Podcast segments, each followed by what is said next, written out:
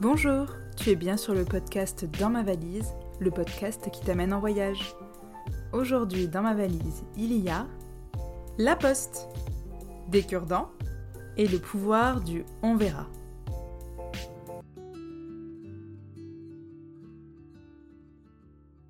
Je vous avais laissé à Hanoï, où nous passions quelques jours avec mon père, et nous revoici à Ho Chi Minh City, où j'allais commencer ma première semaine de stage. Il nous restait simplement un week-end avant de commencer le fatidique lundi que je redoutais tant, l'occasion de mettre un peu plus les pieds dans Ho Chi Minh pour euh, prendre bien nos marques. Pour ce faire, on est allé se promener. J'ai notamment pu euh, découvrir euh, les différents monuments qu'il y avait à Ho Chi Minh. Ho Chi Minh, appelé initialement Saigon, ça a d'abord été un village de pêcheurs. Géographiquement, c'est à proximité du delta du Mekong. Et puis euh, Saigon, c'est devenu la capitale de la Cochinchine. Donc il y a eu un véritable berceau euh, français et francophone euh, dans cette ville. C'est même carrément devenu la capitale du Vietnam à une certaine époque. Et évidemment, la guerre du Vietnam a éclaté. Et donc la ville s'est rebaptisée Ho Chi Minh City, en l'honneur de Ho Chi Minh. Bon, même si aujourd'hui, internationalement, la ville s'appelle Ho Chi Minh City, certains Vietnamiens l'appellent encore Saigon.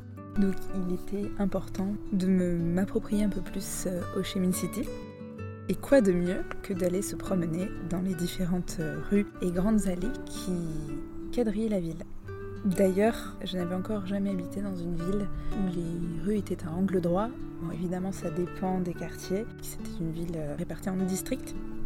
Dans les districts du centre, les rues sont assez quadrillées, assez à angle droit. On pouvait d'ailleurs euh, passer devant l'opéra qui euh, surplombe une de ces grandes allées. J'ai d'ailleurs traversé pour la première fois, sans l'aide d'un local, euh, il fallait du courage hein, parce que devant ce flot interminable, c'est pas facile de s'y plonger et la facilité est d'attendre un local pour traverser, un habitant local, hein, j'entends.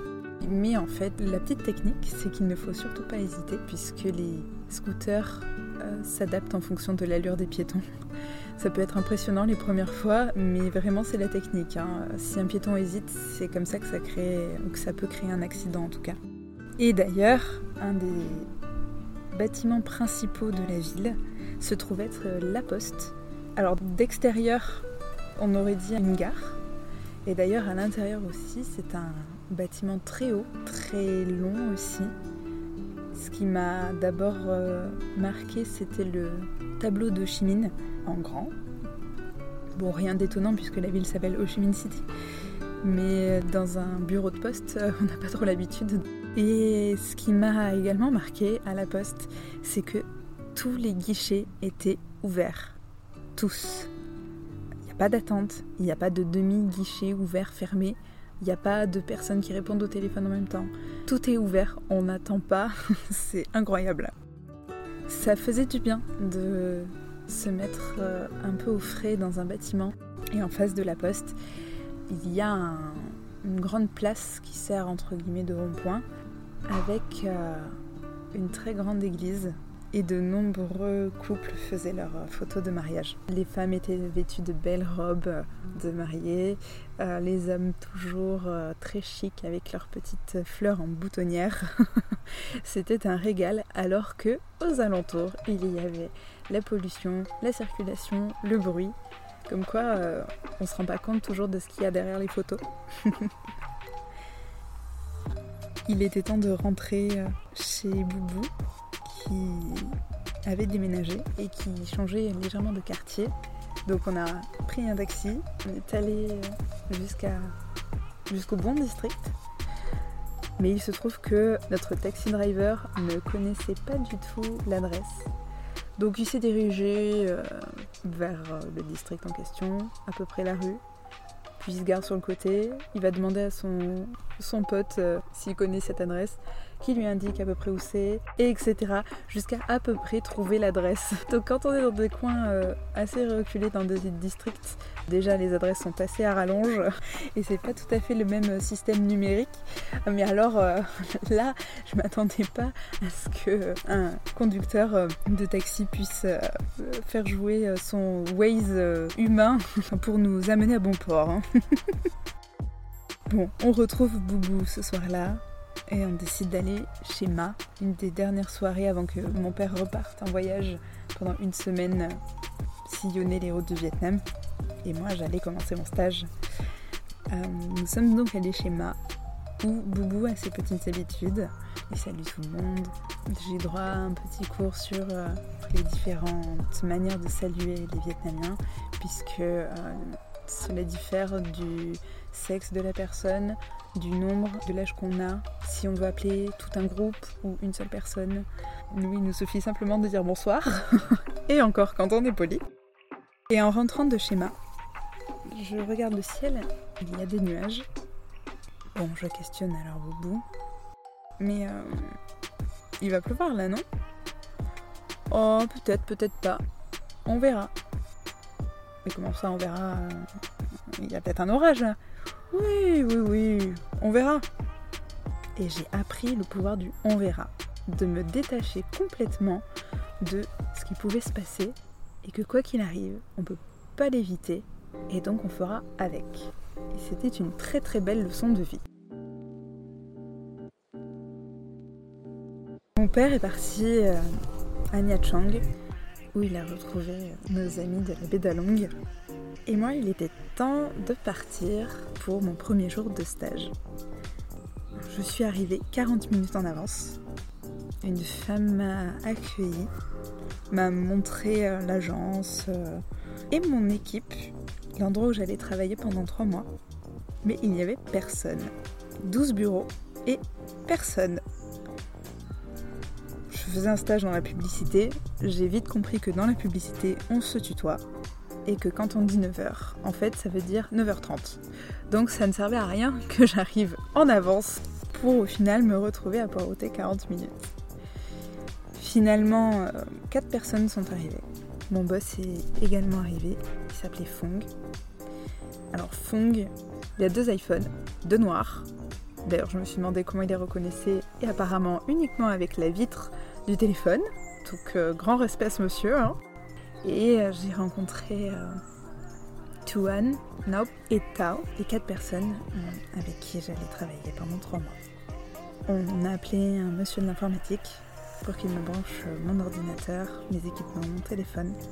Et il y avait tellement de fils sous mon bureau, c'était pas très rangé. Je suis pas une maniaque et ça n'a pas loupé puisqu'au premier coup de pied, j'ai tout débranché, obligé de rappeler le petit monsieur de l'informatique Hello, this is the French girl of this morning, euh, qui a foutu le bordel. Donc il est venu tout me rebrancher. Alors j'ai passé le reste de la matinée à regarder les différentes campagnes de publicité pour m'imprégner un peu du style de l'agence. Me faire aussi un peu à l'accent. Un petit exemple pour vous. Miuk, c'est en fait milk. Et je l'ai intégré, ça tombait bien puisque nous avons fait des campagnes autour du lait. C'était l'heure euh, du repas et Fong, mon chef, m'annonce que je suis conviée au repas et qu'on va faire un repas d'équipe. Alors, contre toute attente, nous n'avons pas mangé vietnamien, mais japonais, dans un restaurant de sushi et maki. Et au moment où tous les plats sont arrivés, c'était communautaire, on, on, piquait tous dans les plats. Je me suis sentie tout de suite à l'aise de pouvoir questionner l'équipe, euh, notamment sur eux, sur les coutumes vietnamiennes. Il y en avait d'ailleurs une. Je voyais un petit pot de cure-dent. Et à la fin de chaque repas, les Vietnamiens aiment bien se curer les dents. Ils le font par habitude et assez euh, discrètement puisqu'ils mettent la main pour ne pas qu'on voit leurs dents et leurs cure-dents. Et c'est la petite euh, coutume de fin de repas. L'après-midi, euh, j'ai recherché une colocation puisque je, je n'allais pas rester chez Boubou éternellement. Euh, il m'avait bien dit que le Vietnam, ça se vit en colocation. C'est plus intéressant que de vivre avec l'ami de son père, hein, ce que je comprends avec le recul. Même si, sur le coup, j'étais assez trouillarde à cette idée-là. Je vais sur le site Expat Blog où je trouve une annonce. C'est Simone, un Italien, qui avait une chambre à louer dans une maison je prends contact avec lui, il me répond immédiatement, il me donne rendez-vous le soir pour manger au resto, faire connaissance et euh, pouvoir peut-être aller voir la colocation ensuite. Et Touane passe derrière moi et voit que je cherche une colocation. Elle m'explique alors qu'elle habite chez ses parents, qui louent euh, très souvent des chambres à des étrangers, et elle m'invite euh, à y aller après le travail. Bon, je pense qu'avec ces deux touches, je me dis que c'est bien parti et que finalement le monde de l'immobilier colocatif au Vietnam n'est pas bouché. Nous partons donc dans un quartier qui apparemment craint. Je ne sais pas du tout où c'était, je ne me rappelle plus. Ce dont je me souviens, c'est de ses parents qui étaient charmants et également qu'il y avait un ascenseur dans cette maison. Un ascenseur, je trouve ça encore très très fou. je vais par la suite euh, à la rencontre de Simone qui m'attend dans un restaurant évidemment italien. Évidemment, nous avons mangé des pâtes, tout en discutant de la colocation et de la vie vietnamienne. Il m'explique qu'il a rencontré son associé euh, Long, un Vietnamien, euh, dans un cours de finance à Paris. Quoi de plus naturel qu'un Italien qui rencontre un Vietnamien dans un cours de finance à Paris et qui décide de monter tous les deux un business de colocation où Vietnam s'est autorisé de louer des maisons et de les sous-louer en chambre. Et ils ont monté une association avec des expats qui passaient un bout de temps au Vietnam tout ce joyeux petit monde euh, se rencontre, euh, euh, sort, fait la fête, part en week-end. je suis assez conquise par ces mots et puis, faut le dire, par son accent. Et évidemment, la place dans la colocation se libérait la semaine d'après. C'est complètement fou. Et nous sommes allés après le repas dans cette colocation. C'était une charmante petite maison dans un marché Simone m'explique en descendant de sa moto que les maisons euh, ici sont assez euh, étroites mais très hautes puisqu'il y a des taxes en fonction du mètre carré euh, d'occupation au sol. Et je rencontre les colocs qui ont l'air très sympas, tous francophones pour le coup. Donc je visite la maison. Les colocs sont très sympas, on se rejoint sur le toit terrasse. Il y avait des canapés, un hamac et un aquarium où il y avait des tortues. Et ils me racontent leur week-end, leurs sorties, les différents bars, boîtes de nuit où ils vont, et également leurs bêtises. en voici une. Un jour, ils ont mangé dans un restaurant de serpents et ils n'ont rien trouvé de mieux que de voler un serpent vivant et de le mettre dans l'aquarium. C'était avant que les tortues soient là.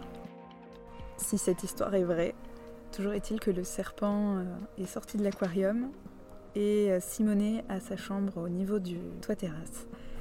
Et le serpent s'est retrouvé dans la chambre de Simonet. J'imagine la frayeur de Simonet en voyant un serpent euh, dans sa chambre, quoi. Je me sens déjà chez moi à l'idée euh, de côtoyer ces personnes qui ont l'air très enrichissantes et qui vont me faire vivre un Vietnam extraordinaire.